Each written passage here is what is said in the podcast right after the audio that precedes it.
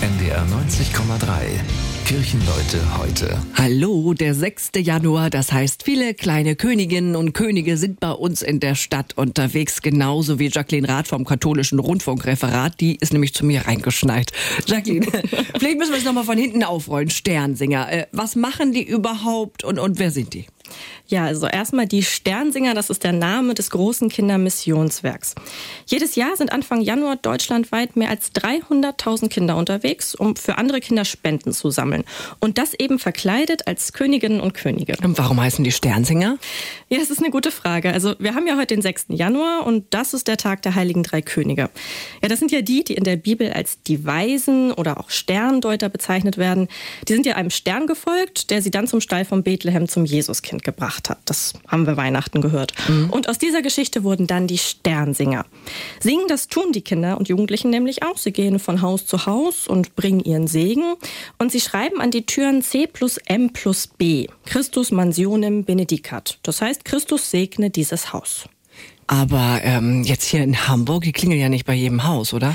Nee, die klingeln jetzt nicht bei dir äh, und sagen du, hier, ich, hallo. ich mach auf, so ist das nicht. das ist doch sehr unwahrscheinlich. Nein, es ist so, äh, dass man sich in den eigenen Kirchengemeinden dafür anmeldet, Ach sagt, so. wir wollen Besuch haben von den Sternsingern und dann äh, kommen die dorthin zu einem und ja, man kann dann spenden, wenn okay. man möchte. Für was spendet man dieses Jahr? In diesem Jahr lautet das Motto Gemeinsam für unsere Erde in Amazonien und weltweit.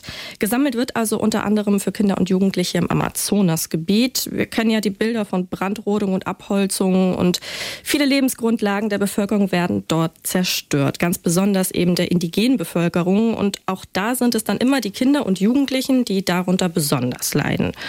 Die Spenden gehen dann dort an die Partnerorganisationen, die sich zum Beispiel für den Umweltschutz dort einsetzen, für nachhaltige Bewirtschaftung und damit hängt aber auch der Schutz der Kultur der indigenen Bevölkerung zusammen und äh, der Dialog mit ihnen. Wir haben jetzt schon drüber gesprochen, man kann sich so anmelden, dass die Sternsinger zu einem kommen können.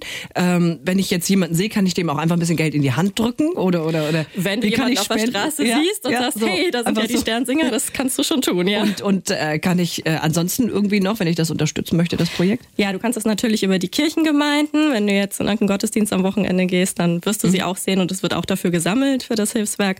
Ähm, aber du kannst es auch online ganz einfach über die Homepage sternsinger.de. Da ist Spenden auch möglich. Das ist eine großartige Aktion, oder? Diese ja, Sternsinger. Und gibt schon ewig. Seit Du weißt doch immer sowas. Seit 1959. Ja, ich also ich bin auch schon mitgelaufen, aber nicht Was? seit 59. Oh, du hast dich gut gehalten. also die Sternsinger sind bei uns in der Stadt unterwegs. Vielen Dank, Jacqueline. Sehr gerne. Kirchenleute heute. Das war ein Beitrag der katholischen Kirche. Wir sind Hamburg. Hamburg, Hamburg.